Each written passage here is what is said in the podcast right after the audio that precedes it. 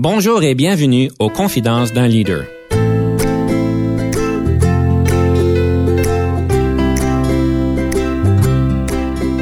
Ici Denis Lévesque, coach de cadre.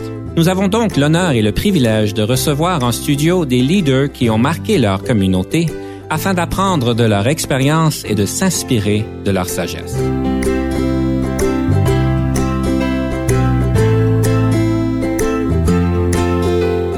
Aujourd'hui, nous avons le plaisir de recevoir en studio Madame Joanne Poirier, qui est présidente et chef de la direction de VON Canada.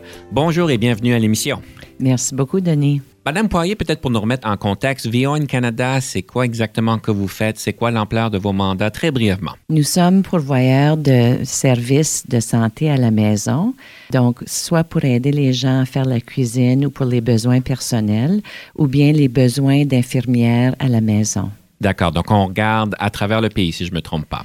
Nous opérons présentement dans la province de l'Ontario et de la Nouvelle-Écosse. Nous avons 6400 employés et autant de bénévoles que cela. Alors, c'est un grand mandat que vous avez et en fait, euh, ça touche beaucoup la société euh, des personnes qui ont besoin de ces services-là. Donc, euh, c'est un gros mandat. Donc, Madame Poirier, je, sais qu'on parle de leadership aujourd'hui et donc euh, j'aimerais pouvoir parler un petit peu de leadership avec vous, peut-être pour réchauffer un peu la conversation. Je vais vous poser la question. Pour vous, c'est quoi la définition du leadership? C'est d'avoir le courage et l'intégrité et la persévérance de pouvoir être chef de file pour une équipe extraordinaire, pour accomplir des choses extraordinaires. Mon Dieu, j'aime beaucoup le, contexte d'extraordinaire. Donc, avoir une équipe extraordinaire, c'est pas toujours donné. Comment est-ce qu'on fait pour assembler une équipe extraordinaire? faut être réel, faut être présente et il faut euh, définitivement mener par exemple. Alors, ce qu'on dit, faut le faire. faut démontrer quotidiennement qu'on est réel, qu'on a de l'intégrité, euh, qu'on on a des éthiques très fortes et qu'on peut euh, motiver les gens à nous suivre par inspiration. Parce que si on doit mener par autorité, on a peut-être perdu la ball game, dans le sens que faut inspirer les gens à vouloir nous, nous, nous suivre. C'est facilement dit, mais probablement difficile à faire parce que quand on parle d'inspiration euh, et surtout quand on parle de 6000 personnes, comment qu'on fait pour inspirer 6000 personnes? Alors, on doit bâtir une équipe qui observe les mêmes valeurs que nous. On doit communiquer, communiquer, communiquer et être présente. Donc, je voyage beaucoup parmi les différents sites parce que pour moi, c'est très important de pouvoir être présente et de voir quelle sorte de service, d'accompagner les infirmières, par exemple, au domicile, de rencontrer les clients et de réaliser pourquoi c'est important ce qu'on fait euh, d'une façon quotidienne et aussi de démontrer notre appréciation d'une façon très directe. Et ce qui est absolument important selon moi, c'est d'être à l'écoute continuellement d'écouter ce que les gens ont à dire, parce que les gens qui offrent les services quotidiennement, ce sont les gens qui ont développé une certaine passion et expertise. C'est absolument fondamental de les écouter. Si je comprends bien, dans votre mandat, vous vous êtes alloué ou vous vous obligez, si je peux dire, le temps de visiter les différents sites et d'aller voir même les employés de première ligne euh, et en fait les accompagner dans le service qu'ils donnent. C'est absolument ça. Et je dois dire que c'est ça qui nourrit mon esprit parce que euh, moi, souvent, on est impliqué dans les budgets, on rencontre les gouvernements. C'est facile de se perdre dans la bureaucratie, mais ce qui est réellement réel, c'est de voir l'appréciation que le client va démontrer envers no- nos employés et de voir la passion et le dévouement que les gens démontrent d'une façon quotidienne. C'est ça qui m'inspire. Je trouve ça très remarquable parce que c'est certainement, je, peux, je pourrais comprendre que vous pourriez dire que vous n'avez pas le temps. Euh, je suis certain que vous êtes débordé comme tout cadre exécutif euh, par rapport, comme vous dites, au budget et des affaires importantes à faire. Est-ce que je ne sais pas si je peux vous poser une question délicate, mais quand vous passez du temps sur le terrain, est-ce que c'est est-ce que vous avez une formule qui vous dit vous devriez passer une journée par mois ou est-ce que c'est un peu à l'occasion ou comment est-ce que vous faites pour gérer ça? Alors, ce que je fais, c'est souvent quand je dois aller rencontrer un gouvernement, je vais donner comme exemple, si je dois aller à Halifax, rencontrer le gouvernement provincial en Nouvelle-Écosse, là, je vais essayer d'organiser et de coordonner des visites à ce moment-là pour aller sur le champ, pour rencontrer les employés. Alors, euh, pour vraiment effectuer euh, une utilisation efficace du temps et créer des opportunités pendant que je suis euh, dans le champ. Alors, c'est souvent, c'est ça qu'on fait, c'est d'essayer de planifier d'une façon organisée, mais c'est aussi dicté par les circonstances. Donc, si j'entends parler d'un site où le moral peut-être euh, est plus bas que d'ordinaire, je trouve que c'est important qu'on soit présent. Donc, on se déplace pour aller rencontrer les employés. Alors, euh, la question qui me reste en tête, par exemple, c'est euh, est-ce que vous finissez par travailler des 80-90 heures par semaine de manière continue ou euh, comment vous faites pour gérer votre temps avec toutes ces obligations de cadre supérieur ainsi que de passer du temps avec vos employés de première ligne? c'est pas, ça ne doit pas être facile d'équilibrer tout ça et trouver le temps pour tout. C'est un exercice euh, d'équilibre continuel. Euh, je dois dire qu'il faut réellement aimer ce qu'on fait parce que on dévoue beaucoup de notre temps personnel et ça demande des sacrifices personnels. Mais je dois dire que quand je témoigne euh, le dévouement des employés et la reconnaissance des clients de façon quotidienne, c'est facile de dire et de décider qu'on va, on va sacrifier notre propre temps. Euh, c'est important, par exemple, de, de s'occuper de soi. Donc, je fais l'exercice six fois par semaine. J'ai une bonne vie sociale. Des fois, ça demande euh, des sacrifices si je dois voyager. Mais euh, quand on aime ce qu'on fait, c'est plus facile que, qu'on le pense. Mm-hmm. Toujours important de, trouver notre niche que notre passion peut donc être au pratico-pratique. Absolument. Donc, euh, c'est certainement important de tout faire ça. Euh, moi, une des questions qui, que je revois souvent en organisation, j'ai plusieurs de mes clients qui sont un peu dans le même genre de domaine, si on peut dire, et ils sont tous très passionnés. On parlait donc du dévouement des employés et de votre dévouement à vous. Et une des, dynamiques que je remarque dans ces organisations-là, euh, c'est que le monde sont trop dévoués des fois. Des fois, on, passe trop de temps au travail. Je sais qu'il y a des employeurs qui trouvent qu'on n'en passe pas assez, mais dans ces cas-là, c'est en fait le contraire. Euh, donc, je comprends, je présume dans votre cas, c'est un peu la même situation. Est-ce que le monde passe trop de temps euh, au travail, plus que peut-être nécessaire, et avec peut-être au dépourvu d'une vie personnelle? Est-ce qu'il y a des choses que vous faites en particulier pour motiver les employés à trouver cet équilibre-là? Oui, parce qu'on a plusieurs euh, initiatives en place pour développer des façons plus efficaces de faire le travail. Donc, on a une charge quand même assez euh, chargée. Il faut voir plusieurs clients par jour. Mais aussi, on encourage les gens d'avoir un équilibre parce qu'à la longue, ils doivent s'occuper de soi-même avant de pouvoir s'occuper des autres. Alors, on a des lunch and learn, on a des sessions où on parle justement de ça parce que faut donner l'exemple euh, étant dans le domaine de la santé, puis il faut vraiment s'occuper de ça parce que la santé mentale est aussi importante que la santé physique et il faut quand même euh, motiver les employés de s'occuper de soi-même. À la longue, c'est un investissement euh, vraiment qui va avantager non seulement l'organisation, mais les clients qu'on dessert quotidiennement. Alors, vous, vous, avez des programmes spécifiques pour pouvoir adresser ces choses-là. Et on, encourage beaucoup de dialogues parmi euh, les gestionnaires avec les équipes comme telles, parce que ce qu'on réalise, c'est que chaque site a sa propre personnalité, un contexte en particulier, euh, que ce soit dans un environnement rural ou urbain, il y a beaucoup de différences de ce côté-là. Alors, faut euh, demeurer assez flexible pour déterminer que chaque site n'est pas créé pareil, qu'il faut vraiment laisser la place pour qu'on soit flexible et qu'on on écoute les besoins euh, dont les employés vont discuter avec nous. Mm-hmm. Alors, c'est fantastique.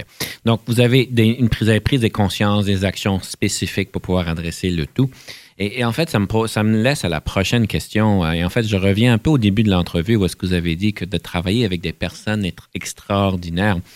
Et euh, une des choses que les personnes m'ont donné comme rétroaction lorsque je me suis préparé pour l'émission aujourd'hui, c'est que vous avez il semblerait cette, euh, je ne sais pas si on l'appelle un don ou cette capacité de pouvoir mettre la bonne personne à la bonne place. On sait qu'en organisation, on a tous des talents et que des fois, on se retrouve à la mauvaise place ou des fois, notre maximum, notre plein potentiel n'est pas atteint dans les rôles qu'on a.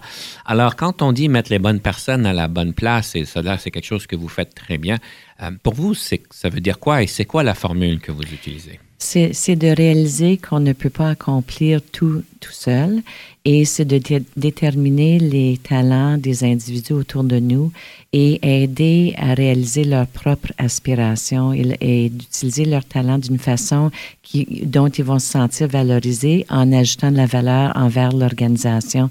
Alors, je, je crois qu'une des responsabilités primaires d'un leader, d'un chef de file, c'est de bâtir une bonne équipe autour de nous. Il faut s'entourer de gens qui sont capables et qui sont compétents. Donc, ils vont pouvoir réaliser leur propre aspiration de carrière et contribuer d'une façon assez importante. Donc, ça, c'est facile quand on a l'occasion de pouvoir bâtir notre propre équipe. Mais quand on arrive en situation, en organisation où est-ce que notre propre équipe a déjà été montée, euh, comment, on fait pour faire ces ajustements-là? Alors, à ce moment-là, il faut donner le temps et euh, offrir l'opportunité aux individus de nous démontrer ce qu'ils peuvent faire, d'avoir beaucoup de communication avec eux, apprendre à les connaître, apprendre, euh, on a tous des forces et des faiblesses, et de pouvoir déterminer où serait le meilleur rôle. Dans certains cas, malheureusement, ça peut peut-être mener à un départ mutuel de l'organisation, mais à la longue, la personne doit se trouver et doit être dans un environnement où la personne peut réaliser leur propre propres euh, désirs, leurs propres ambitions et aussi pour l'organisation de déterminer qu'ils sont dans la bonne place. Je présume aussi qu'on parle d'une culture euh, commune et d'une vision commune. La culture est absolument importante. Dans notre cas, je dois dire qu'on est en train de faire euh, beaucoup de travail au niveau de la culture puisque nous avons des gens très dévoués envers les services de la santé. Ce qu'il faut réaliser aussi, c'est que pour fin de budget, faut être efficace. Donc, on a beaucoup de d'évaluation de rendement et on, a un focus sur l'évaluation et l'efficacité pour ensuite réaliser les budgets qui vont nous mener à pouvoir desservir les clients pour plusieurs années.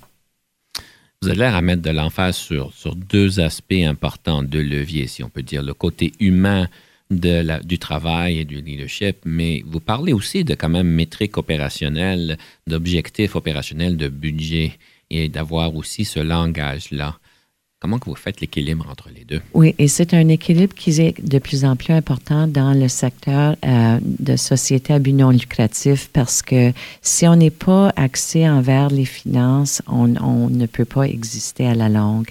Alors, c'est un équilibre constant, mais je crois que ce qui est important, c'est de communiquer l'information. Je vais vous donner un exemple. Dans le moment pour euh, déterminer la culture et les changements nécessaires, on a fait un sondage auprès des employés, des gestionnaires opérationnels, pour leur demander à quel point ils comprennent leur budget et à quel point ils comprennent quels sont les efforts qu'ils font qui contribuent à une, euh, une économie saine dans l'organisation. Alors, à ce moment-là, ça va nous guider à, mettre en, vigueur des programmes de formation pour pouvoir aider à la compréhension de comment effectuer une, organisation efficace. Je trouve ça euh, courageux de votre part et, c'est une belle initiative.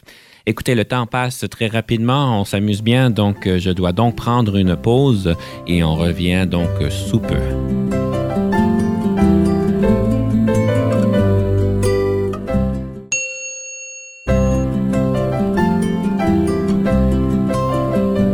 Retour à l'émission. Nous sommes donc en studio avec Mme Joanne Poirier, qui est présidente et chef de la direction à VON Canada. Alors, nous avions donc une belle conversation sur le leadership et j'aimerais continuer avec un livre. J'aime toujours poser la question, est-ce qu'il y a un livre que vous auriez à nous recommander qui pourrait nous aider à, à devenir de meilleurs leaders, quelque chose qui vous a peut-être marqué dans votre propre cheminement? Je dirais, le livre, c'est Good to Great parce que ce que ça, ça décrit, c'est le fait qu'un chef de file doit avoir une certaine humilité. Et dans les organisations qui ont connu le plus grand succès, ce sont des organisations où le chef de file réalise qu'ils sont seulement une personne et qu'ils n'ont pas, ils prennent pas trop d'ampleur et trop de haut profil. Et il euh, faut quand même réaliser que les chefs de file doivent s'entourer d'une équipe et qu'on est seulement une voix, une voix quand même importante. Alors, euh, je dirais que c'est un livre qui m'a inspiré à ce moment-là. Ouais. Vous savez, je trouve ça intéressant parce qu'en fait, dans mes recherches, on vous a comparé à Level 5 Leadership. Euh, et c'est un concept, comme vous dites, qui a été présenté dans le livre Good to Great, euh, où est-ce que euh, les meilleures organisations, donc comme vous dites, ont ce niveau 5. Et on parle d'équilibre entre l'humilité et puis un professional will, donc un désir de pouvoir bien faire les choses. Est-ce que c'est, je présume, c'est conscient de votre part de faire, de, pratiquer cette humilité-là et d'arriver à ce niveau 5? C'est presque instinctif parce que, étant une femme, souvent, on est trop difficile sur soi-même. Donc, c'est un équilibre entre avoir le courage la conviction et la persévérance et de reconnaître qu'on n'est pas parfait et qu'on se questionne quotidiennement. Alors, le côté je dirais, intelligence émotive est très, très, très important parmi euh, dans, dans la conscience d'un chef de file. Alors, à chaque jour, je m'évalue à la fin de la journée pour dire qu'est-ce que j'ai bien fait, puis qu'est-ce que j'aurais fait différemment. Et c'est en se questionnant qu'on doit réaliser aussi que, étant chef de file, les gens nous ont sous un, microscope. Pour les inspirer, on doit être conscient de l'impact de notre ton, la façon qu'on communique, la façon qu'on agit. Alors, c'est quelque chose qu'il faut jamais perdre de vue, selon moi. Donc, vous faites cette rétrospection à la fin de chaque journée de travail? Oui, c'est instinctif. Et des fois, je me félicite, puis des fois, je me dis, mon Dieu, j'aurais dû faire ça différemment. Puis je pense que c'est cette prise de conscience-là qu'il faut euh, jamais perdre de vue parce que, euh, puis je suis vraiment passionnée, une croyance, une croyante qu'il faut apprendre, continuer à apprendre tout le long de notre vie. Euh, je me suis souvent fait inspirer par des chefs de file qui, euh, qui étaient chefs de file depuis 30 et 40 ans, qui continuent à apprendre et continuent à épanouir les horizons au niveau de l'apprentissage. Pour moi, c'est une passion de continuer à apprendre. Je trouve ça en tout cas très remarquable. Donc, euh, à, la fin de la journée, vous faites ceci. Vous avez donc cette rétrospection-là. Vous avez dit des fois vous feriez des choses différemment. Et souvent en entreprise, on voit les, donc les grands patrons et on pense qu'ils savent tout et on pense qu'ils sont très clairs sur ce qu'ils doivent faire et euh, que l'erreur n'est pas, euh, pas, pas faisable. Donc, si je comprends bien, vous mettez place à l'erreur dans, dans vos propres fonctions. Selon moi, ce qui démontre un courage puis ce qui va attirer le respect de notre équipe, c'est de pouvoir admettre qu'on a fait une erreur et aussi communiquer quand même une certaine confiance, une certaine vision en reconnaissant qu'on n'a pas toutes les réponses. Il faut s'entourer de gens qui ont des compétences qu'on n'a pas. Il faut absolument communiquer qu'on respecte leurs compétences et qu'on on est prêt à être à l'écoute. Alors, quand, quand, je demande un conseil de, de mon équipe et euh, on doit à ce moment-là avoir certains débats, des bonnes discussions. Euh, je trouve qu'on arrive à une meilleure solution que si on avait essayé de le faire de soi-même. D'accord. Alors, c'est cet équilibre-là qui est important à atteindre. Vous disiez que vous êtes quelqu'un qui pense qu'il y a toujours de l'apprentissage au fur et à mesure des années et qu'on finit jamais d'apprendre. Euh, je ne sais pas si je peux vous demander une question un peu plus personnelle. Si on regarde dans les deux dernières années, par exemple, est-ce qu'il y a un sujet en particulier que vous aviez mis un peu d'effort à, vouloir dire, j'aimerais aller plus loin avec ça ou comprendre un peu ça? Ça serait quoi une thématique si on pourrait vous demander de partager ça? Oui, absolument. Je siège sur certains conseils d'administration et puis, euh, selon moi, ça m'aide à être un meilleur PDG parce que je réalise euh, au niveau de la gouvernance que ce qu'un conseil d'administration recherche d'un chef de file. Et conséquemment, étant un membre d'un conseil d'administration, je me mets pas dans la cuisine parce que je suis PDG moi-même. Je réalise qu'il y a une différence. Alors, je suis devenue une étudiante de la gouvernance. C'est un sujet qui me passionne, qui m'intéresse beaucoup. Alors, je suis en train de suivre une désignation au niveau de la gouvernance avec l'Institut euh, des, euh, des directeurs au niveau de la gouvernance. Alors, c'est vraiment important de continuer à apprendre et je dois dire que ça m'aide souvent euh, d'une façon quotidienne quand je parle à autres chefs de file. Alors, ça crée un environnement de, de bonne discussion et d'analyse pour pouvoir continuer à apprendre et mettre en vigueur ce qu'on a appris dans, dans le monde quotidien. C'est fantastique. Alors, euh, on n'arrête jamais d'apprendre et comme vous parlez de la gouvernance, c'est important. Si vous aviez à synthétiser, si on peut dire, euh, vos leçons apprises jusqu'à date au niveau de la gouvernance, peut-être en un ou deux points, quelles seront les meilleures pratiques au niveau de la gouvernance que chaque chef de file devrait considérer? C'est de réaliser que nous avons des rôles différents, mais que ça soit dans un environnement de respect. Donc, les membres du conseil d'administration sont responsables pour euh, la stratégie de l'organisation, mais il y a une codépendance qui est saine. Il faut continuer à questionner un PDG. Le PDG qui est compétent et confiant euh, doit réaliser que les choses peuvent toujours s'améliorer. Alors, c'est de reconnaître les rôles respectifs et de travailler euh, d'une façon collaborative vous parlez de collaboration, en fait. C'est un des sujets que j'aimerais aborder parce que vous êtes reconnue comme étant une grande collaboratrice et que vous avez cette capacité, si on peut dire, de collaborer avec les différentes parties prenantes à tous les niveaux, que ce soit au niveau du gouvernement, que ce soit des cadres, que ce soit même, comme on peut dire, des employés. Et vous avez l'air d'être très habile dans ce contexte-là. Euh, je ne sais pas si vous en êtes au courant, mais si vous regardiez un peu ces, capacités-là, d'où vient l'intérêt de pouvoir créer toutes ces bonnes relations à, tous les niveaux et avec toutes les parties prenantes? Et, quel est l'outil le plus important pour le faire? Direct, pour moi, c'est deux choses. Premièrement, j'ai un intérêt réel et dans l'être humain. Ce sont les relations humaines ça, même n'importe quel secteur, euh, n'importe quoi ce qu'on fait d'une façon quotidienne, il faut absolument réaliser que ce sont les relations humaines qui sont les plus importantes, qui vont mener aux meilleurs résultats. Deuxièmement, euh, on a tellement de défis à essayer d'accomplir ce qu'on a à accomplir. J'ai aucune patience pour les jeux.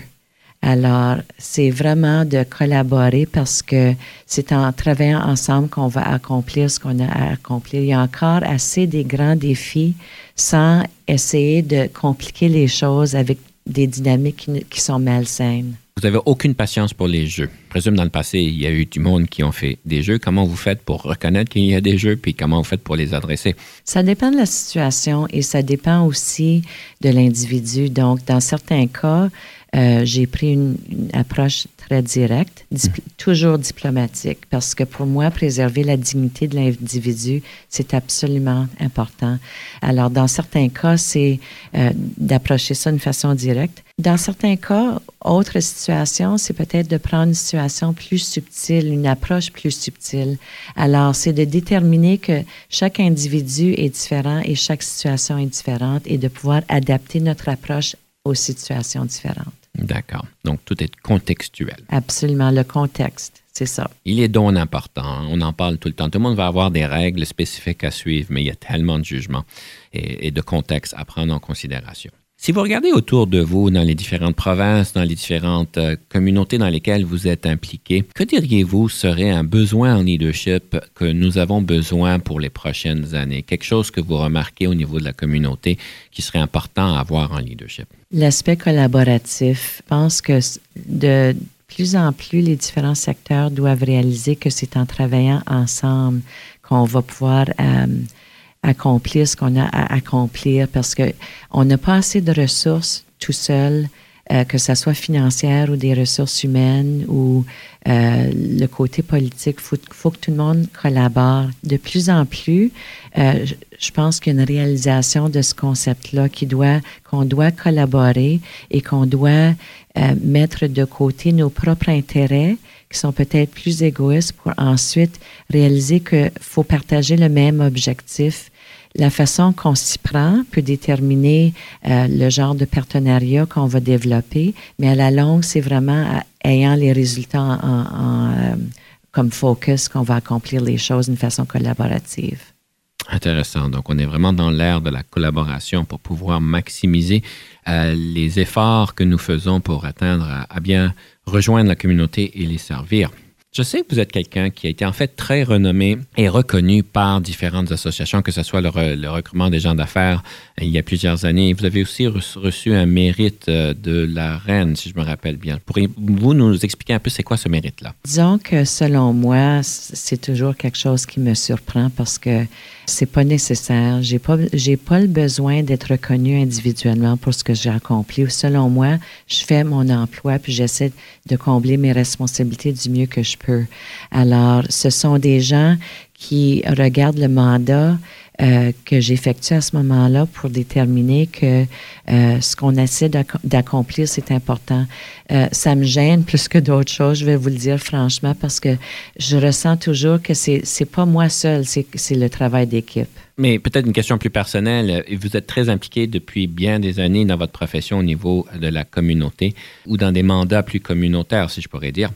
Quel serait l'impact que vous recherchez à avoir au niveau de la société? C'est une société juste qui respecte les différences et qui respecte la diversité qu'on doit avoir en société. Et euh, selon moi, une des valeurs que je tiens fortement, très fortement, je dirais, c'est la dignité personnelle et le respect de l'individu et de l'impact qu'on peut avoir d'une façon collective. Et ça, ça a l'air d'être votre motto, votre vision qui vous a comme donner ce drive-là pour faire ce que vous faites. Absolument. Si vous aviez à donner un conseil à un, jeune leader qui monte dans l'organisation et qui, qui ont les défis que chaque leader reçoit quand il, quand il monte, quand il progresse, ça serait quoi un conseil que vous aurez à leur donner pour pouvoir leur permettre de bien assumer leur leadership? Je les encouragerais d'adopter l'approche de mentorat, de trouver quelqu'un qui les inspire et euh, de se permettre d'avoir des coachs parce que c'est très important. On apprend beaucoup d'une façon euh, en parlant aux gens, en partageant, en, en se permettant d'être vulnérable et de se confier à quelqu'un, d'avoir la confiance que la personne va protéger nos intérêts et va nous donner de bons conseils. Alors, je fais beaucoup de mentoring moi-même parce que j'ai bénéficié de deux personnes euh, au long de ma carrière qui m'ont beaucoup aidé. Non seulement c'est important, mais je ressens une certaine responsabilité de continuer à le faire. Ça revient à plusieurs reprises, euh, la, la, question du mentorat. Madame Poirier, ce fut un grand plaisir de parler avec vous de leadership aujourd'hui. J'aimerais conclure l'émission avec une citation, une citation sur le leadership qui a peut-être pu vous inspirer au fur et à mesure de votre carrière. Question d'inspirer nos auditeurs par rapport à cette citation-là. Ça serait quoi la citation d'aujourd'hui? D'être présent et d'avoir de l'intégrité d'être présent et de l'avoir de l'intégrité. Alors, euh, chers amis, chers auditeurs, euh, c'est peut-être un défi qu'on vous donne pour la semaine d'être présent à chaque conversation que vous avez avec les différentes parties prenantes. C'est facile de pouvoir aller de gauche et à droite, de, de faire ce qu'on appelle du multitasking. Donc ça, c'est votre défi de la semaine. Madame Poirier, je vous remercie énormément de votre temps et de votre sagesse. Ce fut un grand plaisir. À la prochaine.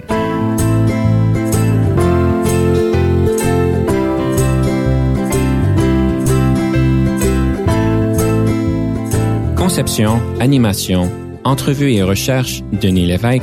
Montage et réalisation, Jean-Paul Moreau. Confidence d'un leader est une production et une présentation d'Unique FM 94,5.